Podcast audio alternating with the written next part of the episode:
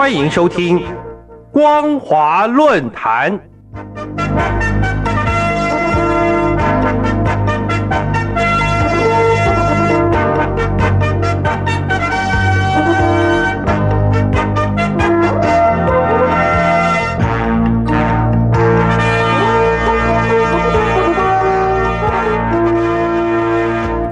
听众朋友，你好，欢迎收听光华论坛，我是张妮。今天要和大家分享的主题为北戴河会议的结束，是中共党内新一波矛盾冲突的开始。各位听众朋友，中共政治局常委从七月三十一号集体参加建军节招待会之后，已经集体隐身超过一周。再加上多日以来，虽然与佩洛西访问台湾、解放军环台军演、对美反制等事闹得沸沸扬扬，但却从来没有成为中共党媒的头条新闻，反而是有关于习近平的讲话或是活动，始终被放置在顶大的头条。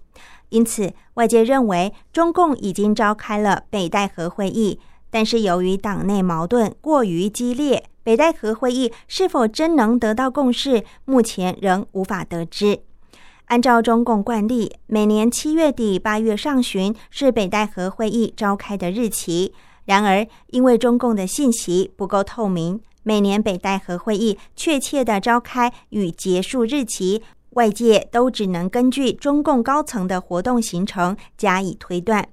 而北戴河会议之所以引人关注，原因在于除了中共高层与元老会在会议中交换意见、进行利益分配之外，还会商讨某些重要的问题。这表示有一些影响中共决策和人事的重大问题，都是在北戴河拍板的。举例而言，今年北戴河会议之后，在二十大之前，还应该有一个十九届七中全会，也是这一届中央委员的最后一次会议。届时，不但新的政治局和政治局常委人选需要确定，新一届的中央委员谁上谁下也会大致确定。而由于时间已经相当紧迫。各方需要在北戴河会议上达成妥协，否则二十大就不可能胜利召开了。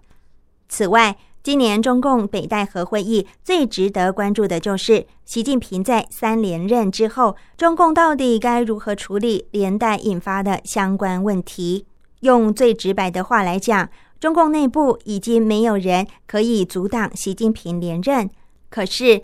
习近平的连任明显打破了中共最高领导人更迭的规矩。习近平这种做法，如果五年后再来一次，甚至变成终身制，中共党内难道都不反对吗？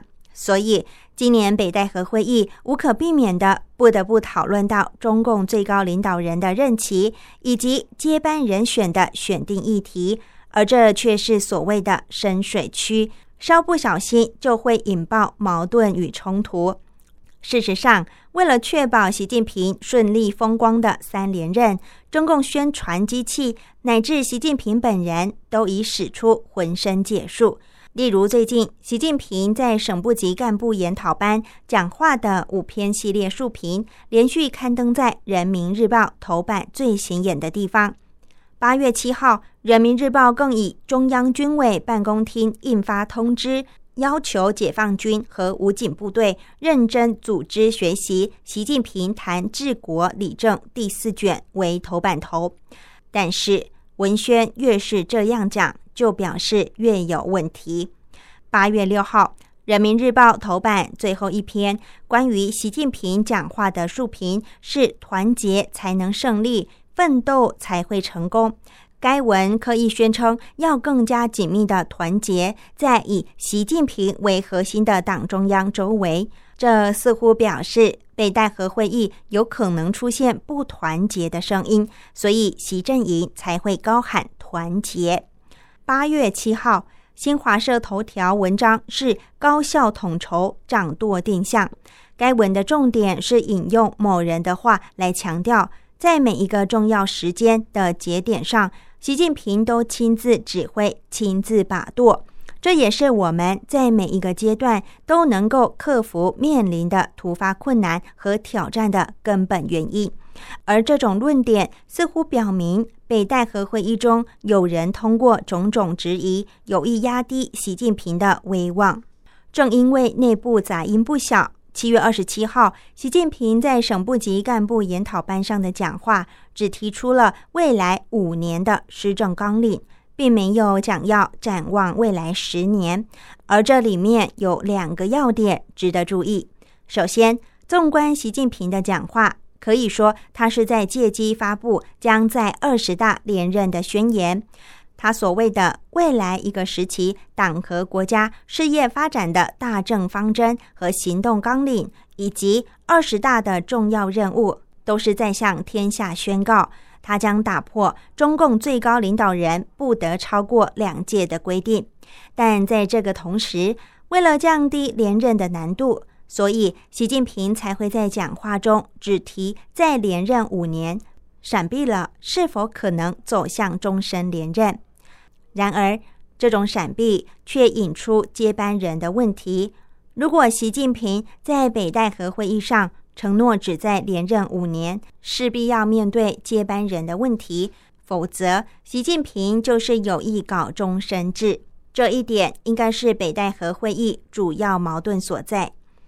各位听众朋友，自从原先的重庆市委书记孙政才出事落马之后，接班人成了中共党内的禁忌话题，也没有人敢再表态竞争接班人的位置。但接班人的问题却是今年北戴河会议绕不过的话题。只是这个话题所滋生的各种变数，势必严重影响党内的团结，因此。不论从哪个角度来看，北戴河会议的结束将是中共内部矛盾冲突浮上台面的开始。以上为本节的光华论坛分享的主题为北戴河会议的结束是中共党内新一波矛盾冲突的开始。感谢您的收听，我是张妮，我们下次再会。